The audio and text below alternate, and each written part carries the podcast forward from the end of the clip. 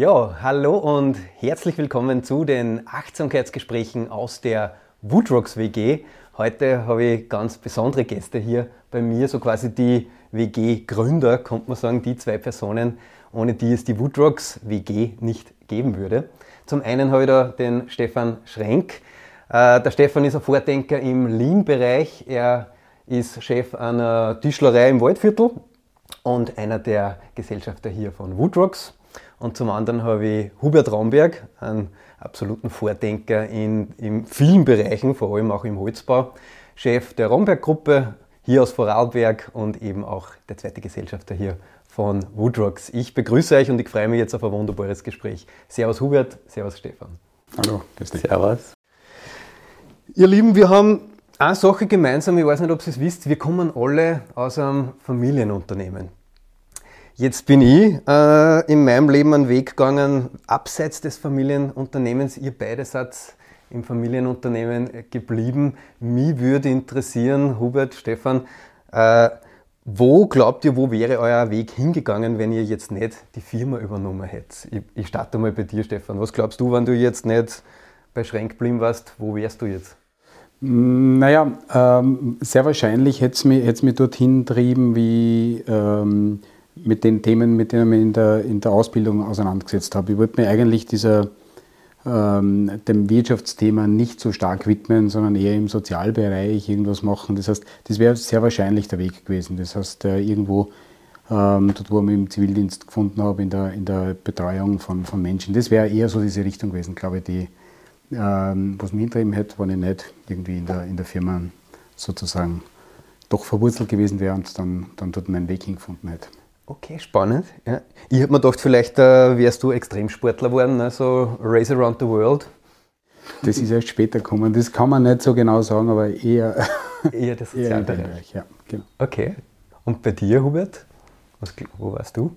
Ja, irgendwas, wo man halt permanent was Neues schaffen kann. Also vielleicht wäre ich Unternehmer geworden, auf irgendeine Art. Mhm. Äh, bei mir war immer eher das Erkennen und Aufzeigen eines spannenden Zieles und dann schauen, wie kommt man dorthin. Und das hat sich geäußert, indem ich früher Veranstaltungen gemacht habe und sehr viel organisiert habe und vielleicht wäre ich irgendwie dort hängen geblieben. Ja, vielleicht bin froh, dass ich da bin. Was für Veranstaltungen hast du gemacht? Ja, zuerst so halt halblegale Kulturclub, der eigentlich ein Lokal war, aber war super, sehr viel mit Kultur und aber war immer sehr viel zu organisieren auch und dann große Techno-Partys mit ein paar tausend Leuten. Ja. Super, ja. Ich muss dazu sagen, wir haben immer alles gehabt zu Hause, was man braucht zum Leben und so, aber nie Cash. Meine Geschwister auch nicht und ich auch nicht. Ganz wenig Taschengeld, das heißt, man hat immer irgendwie mit den Möglichkeiten, die man hatte, halt was tun. Da haben wir halt alte Häuser genommen, aus denen habe ich halt dann einen Kulturverein gemacht und da drin waren dann und so weiter. Und mit meinen Kindern ist jetzt eigentlich ähnlich, die jammern ein bisschen, weil sie eigentlich nie flüssig sind. Schön. und die machen jetzt auch schon Techno-Partys oder? Na, ja, doch, der Junior, der macht. Der, stimmt, jetzt wo du sagst, fällt mir wieder ein. Der hat schon ein, zwei gemacht jetzt, ja. Okay, super. Ja, jetzt hat euch aber doch der Weg dahin gebracht, wo ihr, wo ihr eigentlich gelandet seid, beide als sehr erfolgreiche Unternehmer und nicht nur erfolgreiche Unternehmer, sondern auch wirklich zwei Menschen, die, die was bewegen wollen, ne? die, die, sagen wir, was Neues in die Welt bringen wollen. Wo ist, wo, wo ist dieser Wille hergekommen, dass, dass sich was ändern muss auf der Welt? Und jetzt natürlich auch in eurem Bereich. Stefan? Äh, den, den, Zeitpunkt kann ich glaube ich nicht so ganz ausmachen, sondern es geht eher in, in, der, in der Auseinandersetzung damit. Ne? Also es ist, es ist ein, ein Thema, du hast das angesprochen, im Grunde ist bei, bei, mir ist es dieses Thema mit diesem Lean-Gedanken äh, auseinanderzusetzen. Und eins dabei ist es ja, Probleme an die Oberfläche zu bringen und Probleme besprechbar zu machen. Äh, und die wahrzunehmen und quasi genau mit diesem, mit diesem Blick auf die, auf die Dinge heranzugehen. Und wenn man sich mit dem Thema Bau äh, auseinandersetzt, oder mit vielen Themen, die, die uns tagtäglich irgendwo, äh, die wir erleben, zeigt es ja, wenn man genau hinschaut, wirklich die Probleme, äh, die, die es gibt. Und auch in, in unseren, äh, also am, am, Bausektor oder Baunebengewerbe, äh, dieses Thema, wie sind die Arbeitsbedingungen, was sind die Produkte, wie schaut, wie schauen, oder die Produktqualität, wie schaut der, der Materialeinsatz aus, die Ressourcenverschwendung, dann ist das durchaus, kann man das durchaus kritisch sehen und das macht es im Grunde interessant und verlockend, sich mit diesen Themen auseinanderzusetzen und das äh, zu verbessern und das ist irgendwie der Anspruch. Das ist der Anspruch und das hat dich quasi auch antrieben, da in dem Bereich zu wirken. Kann man so sagen, ja. Also das, das ja, es ist interessant und, und macht spannend und es ist zu tun. Ja. Und wie war das bei dir, beziehungsweise wie seid ihr zwei mit so ähnlichen Mindsets dann eigentlich zusammengekommen? Das letzte ist, glaube ich, auch gleich die Schnittstelle. Bei mir war es ja auch so, dass Anfang der 2000er Jahre ich mit dem Thema Ressourcenströme konfrontiert worden bin von einem äh, sehr bekannten Professor, mit dem ich in Kontakt gekommen bin, der auch dann mein Freund geworden ist, in weiterer Folge im Sinne von Austausch, von äh, auf Konferenzen mit Büchern und so weiter, der wirklich geforscht hat und gearbeitet hat an dem Thema Ressourceneffizienz und Ressourcenproduktivität. Wie endlich sind die Ressourcen auf der Welt? Äh, welche Industrien verbrauchen wie viele Ressourcen? Was für Stellhebel haben wir eigentlich und wie unbewusst man eigentlich heute damit umgeht? Also damals schon, aber noch viel mehr. Und dann ist mir klar geworden und, und, und das war gerade der Zeitpunkt, wo ich das Unternehmen von meinem Vater übernommen habe in der Führung und wir eine neue Strategie gemacht haben für die Firma. Und dann bin ich eigentlich drauf gekommen, dass vielleicht meine Strategie für mein Leben ganz gut wäre. Weil bis zu dem Zeitpunkt habe ich alles hingebracht. Es war alles okay, habe mich für viele Dinge interessiert, habe, habe das Studium abgeschlossen, einmal bei der Strabag. Da bin ich voll, wirklich voll in, ins Roboten reingegangen, konnte wirklich was bewegen und, und große Projekte. Und dann kam ich aber in die Firma und dann ging es ja, also was jetzt? Wo soll es ab jetzt hingehen? Genau dort kam dieser Input, quasi Ökologie, langfristig Ressourcen und gleichzeitig in der Bahntechnik dieses, mein, mein immer vorhandenes, mein Drang zu optimieren. Wiederholbare Prozesse, effizienter machen, weniger Material, weniger Stunden, mehr Effizienz, mehr Maschinen. Und das ist irgendwie so zusammengekommen. Zu dem Zeitpunkt war für mich klar, wir müssen und können total anders bauen. Und das ist ja ganz einfach. Und wir machen jetzt einfach nur Nachhaltigkeit ab jetzt, weil aus dem kommen ganz viele Innovationen. Allein wenn ich sage, wir müssen denselben Nutzen stiften, mit weniger Ressourcen-Input muss man sich was Neues überlegen. Wenn man sich was Neues überlegt, entsteht da Innovation. Aber es war leider nicht ganz so einfach, weil in der Firma hat ja keiner darauf gewartet, dass jetzt irgendeiner sagt, so jetzt hier anders und man hat ja auch nicht wirklich verstanden. Es war, ist mir auch nicht gelungen, das so rüberzubringen, dass es mit dem operativen Geschäft so, sofort zu verbinden war. Und man hat immer gesagt, ja, der Kunde will das nicht. So. Und wie hast du es geschafft, dass der Kunde dann wollte? Nein, ich habe gesagt, mir, mir, mir hat das schon aggressiv gemacht ein bisschen, oder, diese Aussage, weil ich habe dann gesagt, so, was haben wir dem Kunden überhaupt angeboten? Was will er nicht, oder? Und von den 100 Möglichkeiten, wie wir die Dinge besser machen können, kosten ja vielleicht 80 gar nichts. Die sind vielleicht klein, aber die kosten gar nichts. Die musst du nur vorschlagen. Und für mich war dann die Definition von Nachhaltigkeit so, dass wir jeden Kunden, den wir haben, vorschlagen, wie er das Projekt etwas nachhaltiger gestalten kann. Wenn er es dann nicht macht, macht es nicht. Aber unser Ziel ist erreicht. Weil wir haben ihm die Chance gegeben, er hätte es vielleicht nicht gesehen sonst. Das heißt, wenn er es nicht macht, hat er den Eindruck von unserer Unternehmung, dass wir wirklich nachhaltig denken und die Mitarbeiter so sind. Und das ist für mich schon ein erster wichtiger Schritt. Und ich glaube, so, so kann man es auch stehen lassen als Definition. Man kann nicht überall gleich viel, gleich schnell was verändern.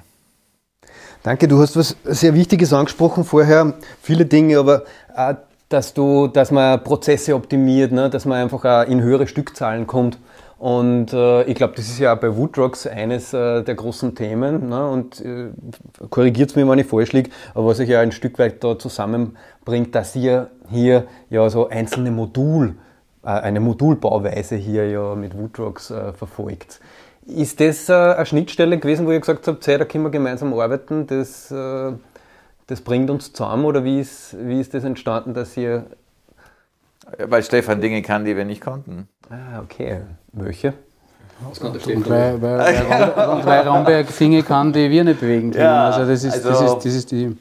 Der Lean-Gedanke und diese Konsequenz, mit der der Stefan einfach, einfach äh, äh, Prozesse, auch ein bisschen angelehnt an das japanische Prinzip, sich angeschaut hat. Das ist das eine. Und das zweite, fast noch viel wichtiger, das am Menschen auszurichten. Das heißt nicht nur einfach, einfach nur effizienter, ja. Wer produziert und wie ist wurscht, Hauptsache es kommen mehr Stückzahlen raus, sondern dem Menschen zugewandt, auch die Prozesse sich zu überlegen, weil das ist ja auch eine ganz andere Energie und ganz ein anderer Zugang, der, der mit Nachhaltigkeit zu tun hat, der drin steckt. Und ich glaube, dass das waren schon die zwei Themen, die ich so nirgendwo gesehen habe. Ähm, für mich war es faszinierend, weil ich befasse mich mit dem Thema schon längere Zeit und bin in der Bauwelt äh, durchaus unterwegs und eigentlich nur vor verschlossenen Türen mit, mit, mit, mit diesen Themen. Also wie, ähm, wie, wie, wie, bringt man diese Denkweisen tatsächlich in die Bauindustrie? Und, und äh, also das war im Grunde eine, eine aufregende Zeit oder dieses Thema, wie wir zusammengekommen sind, ähm, weil in einer Recherche ihr auf uns aufmerksam geworden seid ja, oder Romberg auf uns aufmerksam geworden, äh, geworden ist. Und ähm, nach Vorarlberg zu fahren aus Niederösterreich, also quer durch Österreich mit, mit, mit dem Zug eine schöne Reise daher gemacht. Ähm, und, und das war äh, wirklich, wirklich prägende, äh, prägender Tag, äh, den da zu verbringen. Also eine, eine Baufirma, die, sie, die völlig anders denkt, ja, also wie man es sonst gewohnt ist, ähm, wo es im Grunde nur um Bauprojekte geht und das quasi an erster Stelle äh, zu stellen, wie man die äh, äh, wie, man die, wie man diese einzelnen Projekte baut und nicht, wie man an einer zukunftsfähigen, äh, nachhaltigen Zukunft quasi baut. Und das äh, war spürbar im Haus und das war, war, war, wirklich spannend, das auch mit großen Baufirmen so etwas zu bewegen und nicht aus der Dorftischlerei heraus nur äh, zu wirken. Ja. Das denke ich mir, da ist natürlich dann ein, ein Riesenhebel drinnen. Und ich finde das auch so spannend. Ne? Ich habe es ja unlängst habe ich wieder irgend so eine, eine, alte Geschichte gehört von Goliath, ne? David gegen Goliath. Und da ist es ein bisschen so, äh, wenn ich das einmal so sagen kann, der Goliath, die, die große Baufirma und die mittelständische Tischlerei, der David miteinander. Ne? Wo ihr. Wobei Woodrocks das überhaupt das Gefühl überhaupt nicht vorhanden ist. Also das resoniert mit mir nicht. Also für mich ist für mich ist das eine Augenhöhe-Geschichte und bei allen ja, Mitarbeitern das, auch. Das. Also das, das, da, da, mit dem fange ich jetzt eigentlich gar nichts an, oder? Ich weiß schon, was du heute aufwillst, dass wir mhm. im Gegensatz zu gegeneinander hier miteinander sind. Mhm. Aber, aber Hubert, das ist, das ist es das, was, was ich erlebt habe. Ja, wenn du als Dorftischler prinzipiell zu großen Unternehmen gehst, dass es eben quasi wirklich auch in, in unserer Branche diese Kultur gibt. Ja, also äh, äh dieses, dieses durchaus äh, äh, Machtgefüge, das prinzipiell äh, vorherrschend ist, das eben da nicht wahrgenommen wird, sondern auf Augenhöhe wirklich an, an, an etwas Gemeinsamen äh, ja, zu arbeiten. Und das, das, das, ist, also das ist schon einzigartig ja, und spannend. Ja. Und genau das habe ich gemeint, ne? weil das ja eigentlich sehr oft so der Fall ist, dass man, dass man das Gefühl hat, es ist, es ist wahrscheinlich sehr schwer irgendwo, wenn, wenn, wenn jetzt eine große Firma und eine kleine Firma, wie kooperieren die? Und das ist genau das, was mich bei euch interessiert. Wie, wie schafft ihr das eigentlich eben hier auf Augenhöhe zu bleiben? Was braucht es eigentlich, um wirklich gut zu kooperieren und da was äh, voranzubringen? Wie, wie macht ihr das? Da, da möchte ich gleich was dazu sagen, weil wir diese Kooperation, die eigentlich viel mehr ist wie eine Kooperation, sondern ein eigenes, ein eigener Organismus mit, mit ganz eigener Energie und, und Möglichkeiten und der einfach ausgegliedert ist. Oder? Also wo nicht quasi Romberg, also das ist quasi, das ist ja ein gemeinsames Kind. Mhm. Und damit äh, schaut man, dass es diesem Kind gut, gut geht. Und, und nicht, äh, dass dahinter Unternehmer sind, unterschiedlicher Herkunft, ich sage jetzt auch fachlich oder, oder auch Volumen, sollte so gut wie nicht spürbar sein. Mhm. Natürlich mal dazu schauen, dass es auch so bleibt, weil ja Mitarbeiter aus den Organisationen immer mitarbeiten und die vielleicht das ist noch nicht so haben, oder? Und, aber ich denke, dass das ein Thema ist, eigene Marke, eigene Einheit mit eigener Kultur. Mhm. Du sprichst gerade einen, einen wichtigen Punkt da. Was ist diese Woodrocks-Kultur? Wie kann man die beschreiben? Wahrscheinlich könnten das die, die handelnden Personen dort noch viel besser. Äh, ich darf nur ein bisschen mitspüren. Mhm. Ähm, Wie spürst du das? Ja, dass da einfach ganz eine andere Arbeitsatmosphäre und auch, auch menschliches Miteinander etabliert wird und das auch konsequent sag ich mal, eingezahlt wird, dass wir das daran erkennen, dass sich viel mehr Mitarbeiter bewerben, wie vielleicht sonst wo. Es gibt ja schon ein paar Messgrößen. Ähm, dass das Feedback einfach von Kunden da ist, das, das, das zeigt einfach, da ist was anders. Ja? Die Art und Weise, wie man vorgeht, dass man diese Themen wirklich ernst nimmt und nicht einfach nur hinschreibt. Also Greenwashing versus wirklich das Richtige tun und, und eben auch dieses dem Menschen zugewandt, was Stefan da sehr stark immer schon, schon gemacht hat, dass das eben auch hier seinen Ausdruck findet in einem Gesamtprozess, in einem gesamten Produkt. Und daran erkennt man das. Mhm. Kannst du noch, willst du noch irgendwas anfügen? Was ist, wie erlebst das du? Also, ähm, ja, äh, also du hast angesprochen, wie, wie, wir beschäftigen uns mit diesen Themen in unserer Organisation neu, aber es entsteht hier ein, ein, ein neues Team und das ist, das ist wirklich, äh, also die, die Schwierigkeit ist ja oft, neue Denkweisen in neue, also in, in, in bestehende Strukturen zu bringen. Ja. Das kenne ich halt aus dem, aus dem elterlichen Betrieb ja genauso heraus.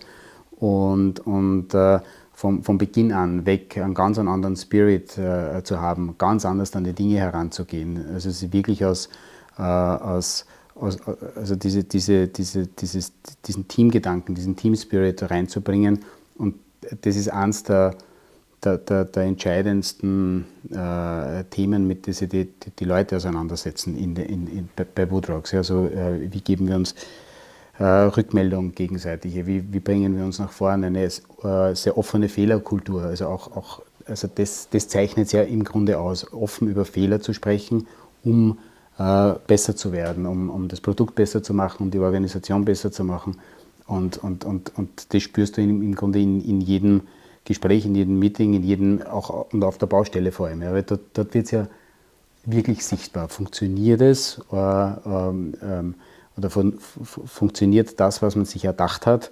Und viel spannender, wie geht man damit um mit Dingen, die nicht funktionieren? Ist es ein, wer ist schuld oder wie können wir lernen, um uns beim nächsten Zyklus weiter zu verbessern? Ja, und, und, und, und das ist äh, extrem stark ausgeprägt und vom ersten Tag an ähm, so gelebt und, und das ist in der, in der Kultur halt einfach das wirklich Besondere und Spürbare. Hm. Stefan, du hast jetzt äh, gerade schon von den Baustellen äh, gesprochen und dass sich da was ändern muss. Und ich glaube, das ist ja auch eine Sache, die euch zwei sehr am Herzen liegt. Ihr wollt die Bauwirtschaft rocken und revolutionieren. Ich stelle mir die Frage, ich weiß nicht, ob sich die Sendezeit da ausgeht, äh, was äh, rennt falsch in der Bauwirtschaft? Vielleicht ein paar Sachen auszugreifen. Warum braucht es eine Revolution? Was, was rennt denn nicht gut? Ähm, also bei mir ist es, oder bei mir wird es sichtbar, wenn ich, mir, wenn ich mir die Bauabläufe anschaue, Bewegungsabläufe. Das ist das, wo, wo mein erster Blick prinzipiell hingeht. Und grundsätzlich, wenn du auf eine, auf eine Baustelle äh, gehst, und das kann man ja grundsätzlich beobachten. Meistens sind irgendwelche Bauzäune, dass man das im Grunde erstens mal schon nicht sieht und wenn man sich das genauer anschaut, wie sich die Menschen bewegen, womit sie befasst sind. Äh, also es ist körperlich anstrengend, laut, dreckig. Ja, es ist sehr äh, unergonomisch, die, die, Bewegungsabläufe. Und wir machen, also da, da wird sichtbar. Und wenn der Bewegungsablauf nicht äh, aussieht wie Tanz, dann ist er kein guter. Ja, und der ist für den Menschen nicht gut und äh, schlussendlich bauen die Menschen für Menschen. Also der, der, der Mensch hat halt einen, einen, einen wesentlichen Anteil daran. Und äh, also das, das kennzeichnet es mal im ersten Moment. Das heißt, also wenn wir, wenn wir von, von, von, wir haben zuerst Kunst als Thema gehabt, also wenn der Pinselstrich im Grunde äh, äh, harmonisch ist, dann wird das Bild harmonisch. Und, und so, so, so, so, würde ich gerne einen Bauprozess betrachten. Das heißt, ähm, und ich glaube, das ist noch zu dem, wie wir es jetzt wahrnehmen und zu diesem Bild, äh, das ich versuche zu zeichnen, ein weiter Weg. Und das ist mal mein Ansatz zu dem Thema. Was gibt es noch für Probleme in der Bauwirtschaft? Wir haben schon gehört, äh, die Pinselstriche sind noch nicht ganz ästhetisch. Verschwendung. Verschwendung. Mhm. Verschwendung von Material, also bis zu 30 Prozent Abfall beim normalen klassischen Prozess, 14 Prozent Kosten für Planungs- und Baufehler, ähm, Lebenszeit, die verschwendet wird von, von Menschen, die, die völlig, zum Teil völlig sinnlose Prozesse machen müssen, äh, Überwachungsprozesse, Streitprozesse, das ist vielleicht nochmal ein Thema, Personalmangel im Bau, überall, aber mhm. auch Bauleiter, Techniker. Und gleichzeitig befassen wir die jungen Menschen mit 50 Prozent Streiten und trainieren sie sogar noch, wie sie besser streiten können, um irgendwelche Abweichungen aus dem Plan oder sonst wo gegeneinander zu bekämpfen. Und das ist auch nicht gerade anziehend für den Beruf. Klar ist, dass wir dort eben auch sinnvoll in gemeinsame Teams gehen müssen, die gemeinsam das Ziel haben, das Projekt erfolgreich zu einem Zielpreis mit einer Zielqualität zu einem Zeitpunkt X fertigzustellen. Und das ist eine andere Art der Energie, die eben nicht gegeneinander läuft und sich überwachend, sondern miteinander gestaltend. Und das erfordert natürlich mehr Vorplanung, nachvollziehbare Prozesse, Transparenz für alle Beteiligten. Mhm. Sind wir bei der ganzen Digitalisierung, die diese Möglichkeiten auch bietet. Das heißt, eine andere Kultur mit neuer Technologie und bestehenden alten Baustoff, mhm. der viel mehr kann, als man bis jetzt gezeigt hat. Du hast das, äh, den Baustoff äh, schon angesprochen. Ich möchte aber jetzt noch ganz kurz bei den, bei den Menschen bleiben.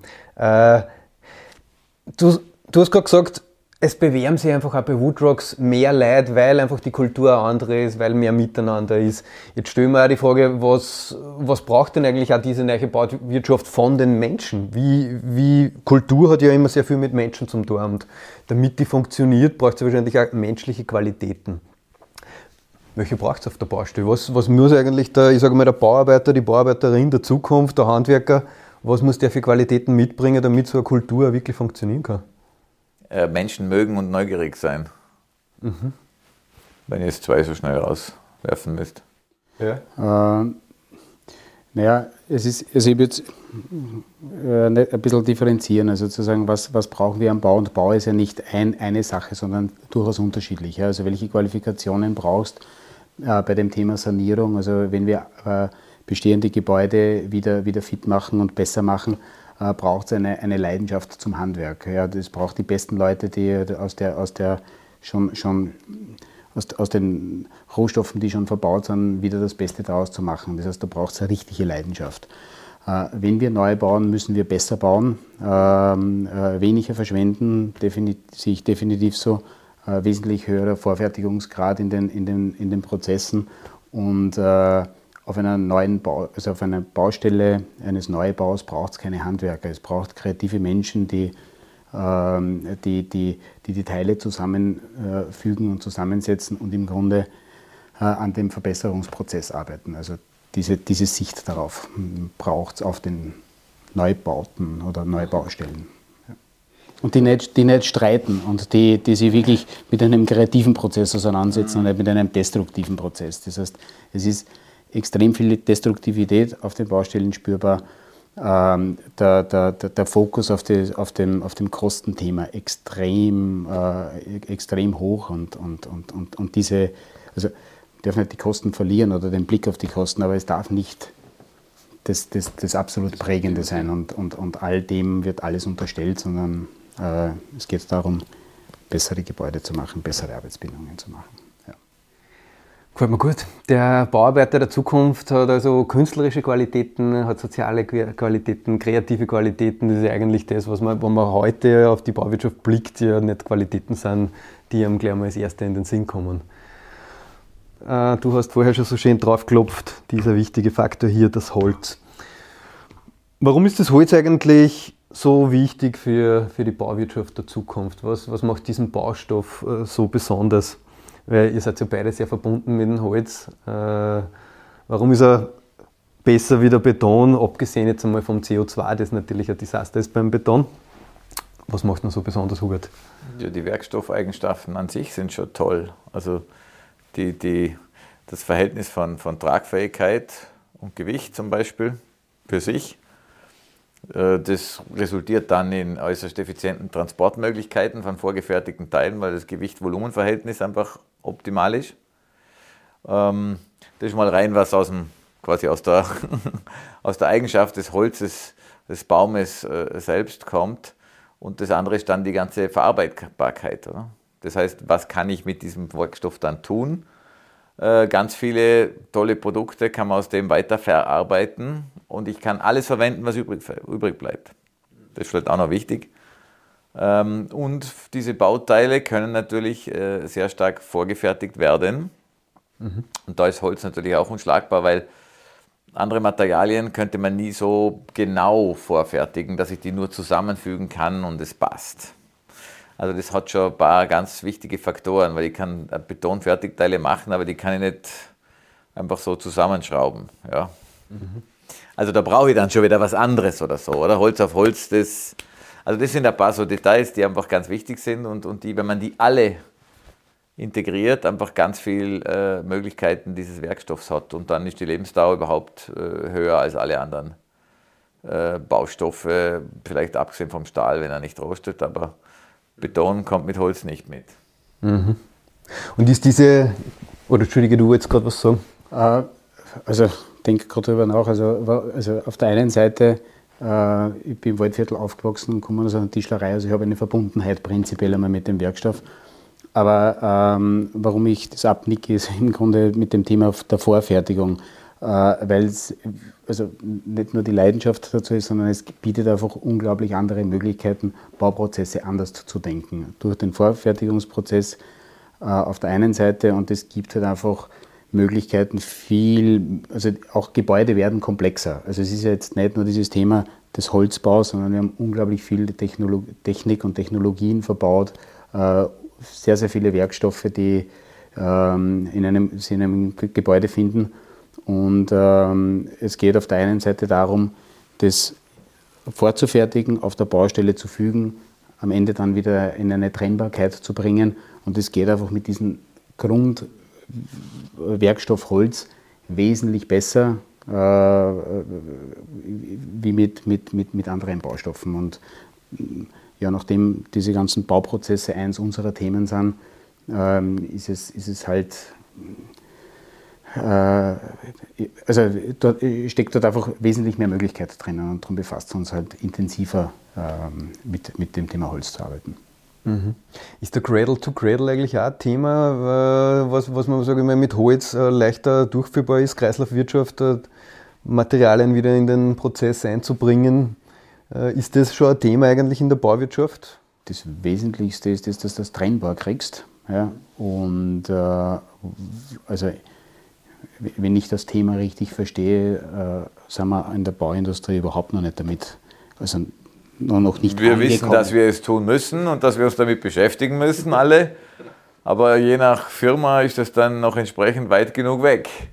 Viele denken sich, das wird erst nach meiner Pensionierung relevant. Die gehen es ein bisschen anders an. Und andere, die, die vielleicht jetzt wirklich auch eine persönliche andere Einstellung haben, die sehen es halt äh, viel, als viel vordringlicher. Es bleibt aber niemand mehr spart. Das heißt, ähm, ohne Kreislauffähigkeit wirst du in Zukunft einfach die schwer tun, ein Produkt zu verkaufen. Mhm. Ähm, es wäre auch relativ einfach, schon mal einen Riesenschritt zu machen und Innovationen auszulösen, indem jede Baubehörde verlangt, neben dem Einreichplan eine Materialliste und eine Rückbauanleitung. Die zwei Dinge einfach mitliefern. Mhm das würde bei jeder Planung schon dazu führen, dass der Planer sich zumindest einmal beim Ausfüllen dieser Liste und beim Erstellen der Rückbauanleitung schon mal ein bisschen überlegt, ob das wohl gescheit ist, was ich jetzt hier plane. Das heißt, wir hätten sofort den Effekt. Mhm. Und das wäre am schnellsten umsetzbar, weil das könnte im Prinzip jede Baubehörde sofort machen. Und dann wird man natürlich einen Riesenschritt weiterkommen, weil das betrifft natürlich erst in 50, 60, 70 Jahren. Nur dann muss es trennbar sein, wie der Stefan sagt. Und auch noch jemand wissen, wie. Ja, so, klar. Äh, für die nächsten 10, 15 Jahre, wo wir wirklich ein Klimathema haben, hilft es uns nicht wirklich. Das muss man ganz ehrlich sagen. Aber langfristig eben schon. Ja, und das ist die, die Bauindustrie nicht. Ja. Wir, wir bauen Prototypen, wo keiner weiß prinzipiell, was verbaut ist. Wir fangen bei Ausschreibungen an, ein Produkt oder ähnliches und es ist nicht nachvollziehbar, was es ist. Das heißt, äh, deshalb Produktansatz äh, zu, zu dokumentieren, die neuen Technologien. Also auch wenn, wenn, wenn, wenn zu betrachten ist, äh, wie die Bauabläufe sind, wie man die Menschen mit ins, ins Boot kriegt. Ja. Äh, aber es geht schon da, auch darum, die, die digitalen Technologien zu nutzen. Ja. Mhm. Und das ist halt äh, wieder die Frage, wofür nutzt das? Und genau für diese, diese Themen äh, ist, ist also wie, wie, konstruieren wir, welche Produkte sind drin, wie sind verbaut, welche äh, Spezifikationen haben die, wie, wie passen die überhaupt zusammen? Ähm, ähm, musst du dem, die, das Gebäude äh, anders denken, wie die Abläufe jetzt aktuell quasi am Bau sind. Und das Wir sind heute bei ungefähr 15 Prozent quasi Recyclingfähigkeit oder Kreislauffähigkeit. 15 Prozent vom gesamten 15, Gebäude? Nein, ich glaube gesamte Ökonomie, aber da sind ja auch Dinge dabei, die müssen quasi wie Autos oder so, die müssen eh schon jedes Teil zurücknehmen. Mhm. Wenn wir das verdoppeln würden auf 30, würden wir den halben CO2-Ausstoß wegbringen. Aber das zu verdoppeln ist schon eine Herausforderung, mhm. aber ist sicher ein ganz zentraler Treiber, dass man mehr auf die Rohstoffe achtet. Mhm. Und auch, es fängt ja bei Geräten schon an, oder wo wieder Reparaturcafés kommen, wo einfach Geräte abgegeben werden, die einfach nur ein kleines Teil brauchen, dass sie noch gehen oder, oder überhaupt noch gehen, aber der ein neues hat, mhm. dass einfach wieder, dass ein neues Leben entsteht. Also man muss auch das als Kreislauffähigkeit sehen. Auch in die Umnutzung von Gebäuden, dass wir eine Flexibilität haben im Grundriss, mhm. Dass später in 10 Jahren, 20 Jahren, 30 Jahren andere Nutzungen möglich sind, ohne dass ich groß was verändern muss. Weil sonst muss ich ja wieder angreifen, wieder Neues einbauen oder rausreißen und so weiter. Das ist aber spannend.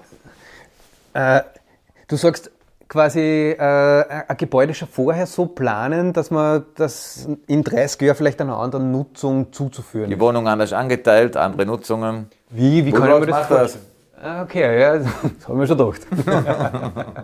das heißt quasi eben äh, ein Gebäude zu schaffen, wo, wo Wände verschiebbar sind oder wie? Ja, zumindest ganz einfach äh, äh eben, eben demontierbar und wieder montierbar. Mhm. Oder? Und dazu gehört halt von Anfang an das richtige Konzept gedacht, dass es auch statisch kein Problem ist, dass es bauphysikalisch kein Problem ist. Aber es, es vereinfacht einfach sehr stark einer sich verändernden Lebens, äh, Lebensumständen. Oder? Wenn ich ein Paar bin, das in einer so sehr schönen Loft leben will, mhm. loftartigen Wohnung, dann kommt ein Kind, ja, dann hätte ich gerne ein Zimmer, dann kommt ein zweites, hätte ich gerne ein zweites Zimmer und das geht im Prinzip auf demselben Grundriss nachzurüsten. Das ist natürlich eine super Sache. Ja. Aber es ist jetzt nicht so schreck, also nicht so, nicht so unüblich. Also mit den Themen befasst man sich ja recht viel. Ja. Also selbst wir leben in einer hoch, also hochdynamischen Zeit, ja, wo sich die Bedürfnisse der Menschen ändern, wo natürlich sich äh, äh Wohnbedürfnisse ändern, andere, andere auch wieder Technologien äh, ändern, ob das Energieversorgungssysteme sind. Und der, das, das, das, das, Thema wird auch so weitergehen, ähm, dass es weit, weiterhin verbessert wird. Ja, und wie rüstest du dann eine, eine Wohnung um, die im Grunde auf 100 Jahre konzipiert ist und sich eigentlich nicht verändern sollte? Ja? Das heißt, mit extremen Mehraufwand. Und, äh, also Sanierungen sind im Grunde von, von von älteren Gebäuden halt extrem aufwendig, schwierig, ähm, äh, neue Technologien dort einzusetzen. Das heißt, weil sie sehr starr gedacht sind. Jetzt habe ich eine Frage, weil ich, ich gebe da voll recht, ne? Äh, die, diese Themen werden schon äh, bedacht, ne? da wird schon lange drüber geredet und ich kenne das, ich bin jetzt seit 15 Jahren in der Nachhaltigkeit, es wird ja über extrem viel schon sehr lang geredet. Und jetzt frage ich mich aber immer wieder, wir reden ja schon seit 50 Jahren über den Klimawandel, wir reden schon seit, äh, weiß ich nicht, sicher 30 Jahren über Kreislaufwirtschaft. Äh, über diese Dinge wird auch geredet. Wie bringen wir es endlich in die Umsetzung oder was, was fehlt, dass man vom Reden endlich ins Tun kommen? Wir machen es eh. Ja, ihr macht es, ja. Aber was, wo, wo, wo seht ihr zum Beispiel einen Bedarf, wo ihr sagt, was braucht es, dass nur mehr passiert? Weil, ich gebe euch recht, ja, und deswegen sind wir da. Es gibt ein paar Firmen, die das machen. Es gibt ein paar Leute, die sich wirklich annehmen und sagen, wir setzen um. Aber es ist trotzdem so, äh, wenn ich so von, von, außen, von außen mal den größeren Blick wage, habe ich immer das Gefühl von, ein bisschen zu passiert schon. Wer zahlt, schafft an. Diejenigen, die quasi entscheiden, Auftraggeber, die die finanzieren, die müssen nur sagen, wie sie es haben wollen. Das tun sie zum Teil auch schon, weil sie sehen, von der Marktseite und von der Finanzierungsseite steigt natürlich der Druck, der Druck oder? Grüne Finanzierungen, Randbedingungen, Taxonomy-Regeln. Problem ist dann im nächsten Schritt, treffen die auf, ein, auf Fachleute, die bis jetzt aber so arbeiten, wie sie es halt gewohnt sind. Die beginnen ihnen schon mal erklären als Fachleute, die sogenannten Experten, dass das ja so leider nicht geht und viel zu teuer ist und überhaupt äh, wurscht. So. Und dort hängt es dann, ja. Wenn wir aber etwas anbieten können, was so einfach ist und nachvollziehbar wie ein Fahrzeug, wird ja auch kein Mensch sagen, ich nehme dieses Fahrzeug, aber ich hätte gerne eine andere Lichtmaschine drinnen, wie der Stefan heute schon mal gesagt hat. Wird kein Mensch tun, sondern ich will dieses Fahrzeug mit diesen Eigenschaften.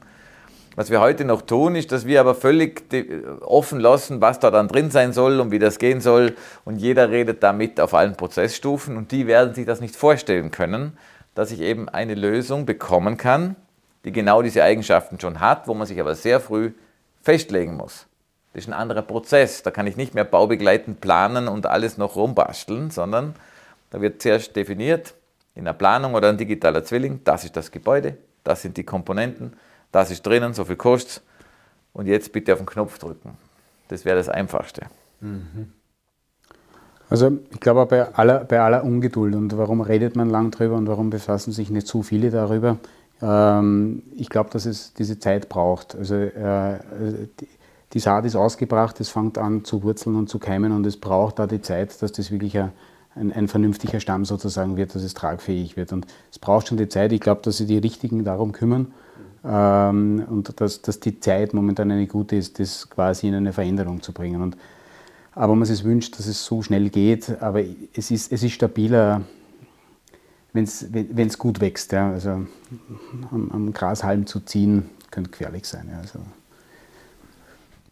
Danke. Ja, ich glaube, das ist ein, wichtiger, ein, wichtiger Wort, ein wichtiges Wort, weil wir, weil wir es auch so gewohnt sind, ein bisschen in unserer Gesellschaft, halt, äh, höher, schneller, weiter, alles muss schnell gehen und jetzt brauchen wir Wandel und der muss auch schnell gehen und danke hier, das nur mal einzubringen, dass das auch Zeit. Den Beitrag, den wir schon alle leisten können, ist, dass wir das Umfeld so gestalten, dass es sich leichter entwickeln kann. So wie ein Gärtner, der kann auch nicht ziehen an der Pflanze, wie du sagst, sondern wir können die Erde, die optimale Erde, das optimale Bewässerung, das optimale Umfeld schaffen, dass sie bestmöglich wächst. Und das ist, glaube ich, das Wichtigste und eben anderen Mut machen, dass es funktioniert, dass es sich rentiert, dass Mitarbeiter eher zu einer Firma gehen, die sich so verhält. Das sind ja ganz viele Faktoren, die da mitspielen am Schluss, die mithelfen und darum sehe ich die Entwicklung auch. Aber ein bisschen Ungeduld wie du habe ich auch. Kann ich verstehen. Apropos, ihr habt gerade vom Mitarbeitenden gesprochen und wir haben nämlich äh, alle Menschen aus dem Woodrocks-Umfeld befragt, was sie für Fragen an euch haben. Und ich kann jetzt nicht alles stellen, so viel Zeit haben wir nicht, aber ich bitte euch einfach einmal, bitte mal die, Stefan, eine Frage zu ziehen. Du gibst mir die und ich stelle dir einfach, dass ich auch noch was zum Tun habe. genau, und äh, eine Frage, die an dich gerichtet ist, wie findest du neben der Arbeit deinen Ausgleich? Mit dem Radlfahren, das ist, ist im Grunde, ja. Ja, ist, das ist ausgleichend so Race Around äh, Austria, sieben Tage, 24 Stunden durchgehend fahren, ist der Ausgleich. Zum, zum Beispiel, ja. Also sieben Tage sind es nicht, so lange, so, so, so lange Zeit habe ich dann wieder auch nicht. Also okay. dann schon ein bisschen schneller machen.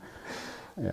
Nein, aber äh, das, ist, das ist ja nur äh, dann der Urlaub sozusagen. Aber es geht eher darum, neben, neben einem äh, Bürotag irgendwie einen Ausgleich zu haben und aufs Rad setzen, doch eine Dynamik drinnen haben, ein bisschen sportlichen Ausgleich zu haben und, und Gedanken frei zu kriegen.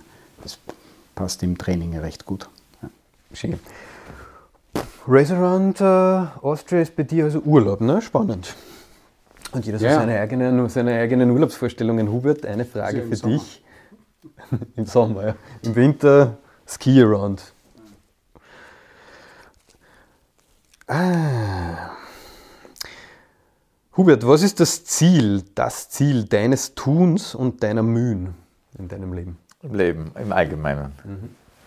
Herauszufinden, was der Sinn des Lebens ist. Mhm, schön. Und wie würdest du deine bisherigen Erkenntnisse beschreiben? ja, indem ich versuche, äh, immer im Moment zu sein.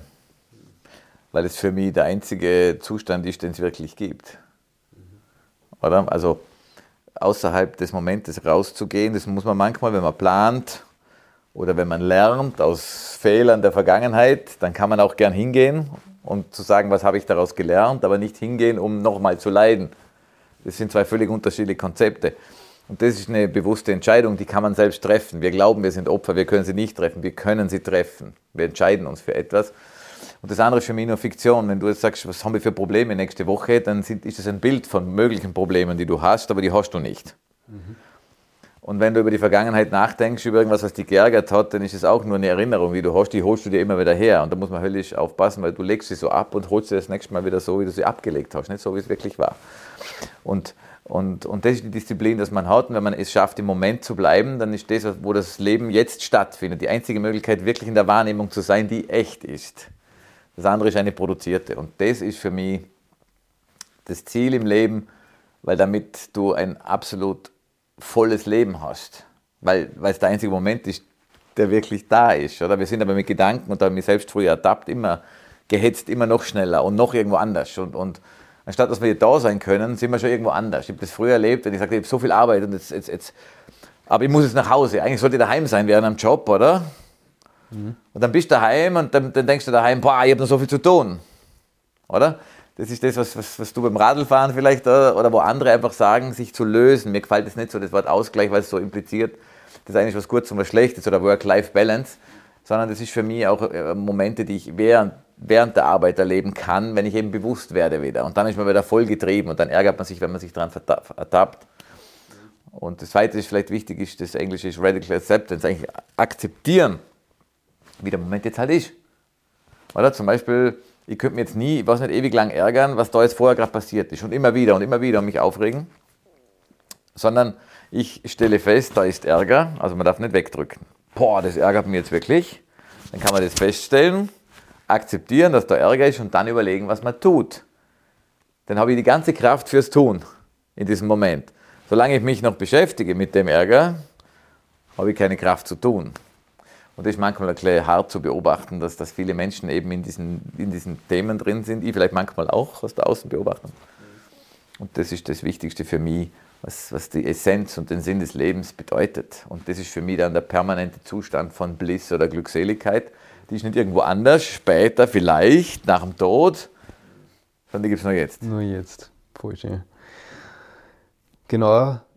Deswegen sind wir hier bei den Achtsamkeitsgesprächen. Ne? Das ist ja eine wunderschöne wunderschöne Beschreibung des Moments und warum er so wichtig ist. Machst du irgendeine, hast du da irgendeine Praxis, um, um dich in den Moment zu bringen?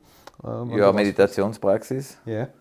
Aber die nicht immer nur mit, mit still sitzen, wobei 45 Minuten ist dann schon eine Herausforderung. Ja, das oder? stimmt. Mhm. Machst du 45 Minuten, oder? Bis zu. Wow. Aber das Interessante ist, das habe ich jetzt auch gelernt, es gibt übrigens ein Buch, das muss ich euch empfehlen, die habe ich, glaube ich, empfohlen, Nichts tun, von der Jenny Odell. Ich habe es zum zweiten Mal durchgehört auf auf Audible.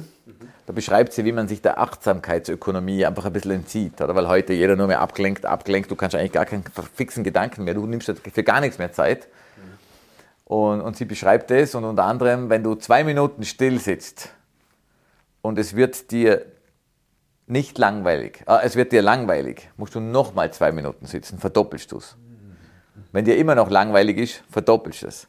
Irgendwann wirst du feststellen, es gibt keine Langeweile, weil du mit dir selbst so viel von dir selbst wahrnimmst und beobachten kannst, was du selbst mit dir machst und wo deine Gedanken hingehen. Du kannst sie aber beobachten, was sie tun und du bist kein Opfer. Und das ist so das Spannende, finde ich, ähm, ja, äh, in, in einen bewussteren Zustand zu gehen. Und da hilft die Meditation in der Stille, es hilft aber auch die Natur ähm, und einmal zu verstehen, wie alles zusammenhängt, wenn man weiß, wie Myzelnetzwerke im Wald quasi funktionieren, das Internet des Waldes. Äh, ich weiß nicht, wer sich damit schon beschäftigt hat, die wirklich mittlerweile gemessen hat man auch, wie viele Daten übertragen werden durch die Myzels der Pilze. Und so Geschichten. Und, und das zu erkennen, bringt dich, macht dich erstens mal ein bisschen, wie sagt man, bescheidener. Als Spezies, so quasi wir kontrollieren alles und wissen alles, mhm. aber auch viel mehr in Verbindung mit mit der Natur und anderen Dingen. Und ich glaube, das ist, das ist die Möglichkeit, auch eine Möglichkeit der Bewusstwerdung. Schön, da möchte ich gleich überleiten. Du hast jetzt über die, über die Wichtigkeit des Bewusstwerdens äh, und, und ja, des Moments gesprochen. Und wie stellt sich hier die Gesellschaft vor in der Zukunft? brauchen wir eine bewusstere Gesellschaft? Äh, müssen wir als Menschen bewusster werden, dass wir wirklich in eine gute, in eine zukunftsfähige Welt kommen. Wie kann das passieren? Und, und wie seht ihr das? Ist, ist, ist das der Schlüssel? Ist Bewusstsein der Schlüssel? Ist der Schlüssel. Ja. Also, wir müssen ja von der Effizienz weg in die Suffizienz, jetzt in der ökologischen Dimension. Das heißt also nicht einfach die Dinge, die wir machen, noch effizienter machen oder weniger Material verbrauchen, sondern das Bedürfnis hinterfragen, was macht uns wirklich glücklich und ich glaube, dass da der größte Stellhebel ist, weil wir mal erkennen, dass die wichtigsten Dinge im Leben eigentlich keine Dinge sind. Dann ist das ein Bewusstseinsthema und der größte Stellhebel aus meiner Sicht. Aha. Was kommt nur Hebel sein? Also, äh, der, der, eine Gedanke ist, was ist der Sinn des Lebens, aber was ist der Sinn meines Lebens? Ja, also wirklich diese Auseinandersetzung damit, für jeden, für, für, der, der, wird für jeden anders sein. Mhm, genau. Und ich glaube schon eben die, die Auseinandersetzung damit äh, für, für jeden Einzelnen äh, also es ist, kann, kann glaube ich nur auf dem aufsetzen und sagen, womit sind wir befasst, womit, was verbrauchen wir oder uns auch die Frage zu stellen, was, was lassen wir. Ja, also, ähm, äh, es ist eher ein, ein, ein, Weglassen von unglaublich vielen Dingen, von, von Gedanken, von Handlungen ähm, und, und ja, somit, somit sich mit den Themen auseinanderzusetzen ist. Das heißt ja generell auch, du sagst äh, für die Zukunft eine tiefere Auseinandersetzung mit, mit, mit inneren Themen auch, mit, mit eigenen Themen, mit dem Sinn, was einem, was einem selber Sinn gibt, wird, äh, wird immer wichtiger werden. Kann man das so zusammenfassen? Das ist sicher gut zusammengefasst. Ja. Und, und aufhören zu versuchen, die anderen zu ändern. Man will ja, egal in welchem Setup man ist, man will jetzt, dass das da draußen ein bisschen anders ist. Ja, wurscht, ob es der Partner ist, die Organisation ist völlig wurscht. Ich wüsste ja, wie es geht, bitte, ihr müsst euch ja nur ändern. Mhm. Oder? Erstens ist das hoffnungslos und zweitens äh, auch nicht der richtige Vorgang, sondern man kann nur sich selbst ändern oder seine Einstellung zu den Dingen und dann ändert sich um einen herum auf wundersame Weise ganz viel. Weil man einfach in seiner Kraft, in seiner Authentizität ist und damit auch Dinge sich verändern im Umfeld. Und ähm, da fällt mir auch eins aus diesem Hörbuch, wo einer sagt, einfach im Zusammenhang, will nicht zu lang werden, wie er gefragt wird, aufgefordert wird, was zu tun. Und er sagt einfach, ich möchte lieber nicht ohne dass sich eine Ausrede ausdenkt, weil er sagt, boah, irgendwie normal suchen wir uns immer Gründe, warum wir was nicht tun wollen. Oder, oder, und, und die sind aber dann wenig glaubwürdig, weil sie offenbar von uns erzeugt wurden. Das merkt der andere ja unbewusst. Anstatt zu sagen, ich möchte das jetzt nicht. So, und dann kann er ja nachfragen, wertschätzen und sagt, das ist aber sehr wichtig und wir sollten das tun, weil, dann erklärt er mir wenigstens, warum es wichtig ist und ich habe eine Chance, äh, meinen Beitrag darin zu erkennen, nicht einfach macht es, oder? Das ist im, im, im, im Firmen Zusammenhang wichtig. Oder er sagt, das ist ja so wichtig, ist es gar nicht, das können wir morgen auch noch erledigen. Also es geht ja darum, authentischer und ehrlicher zu sein mit dem, wie es einem jetzt geht, im Gefühl und das teilt. Und dann ist es viel akzeptabler für den anderen, weil das Gefühl hat, das ist jetzt wirklich das, was du denkst. Und wenn du mein Freund bist oder so, dann werde ich es immer akzeptieren. Aber zwar so schwindlige Erklärungen, komisch.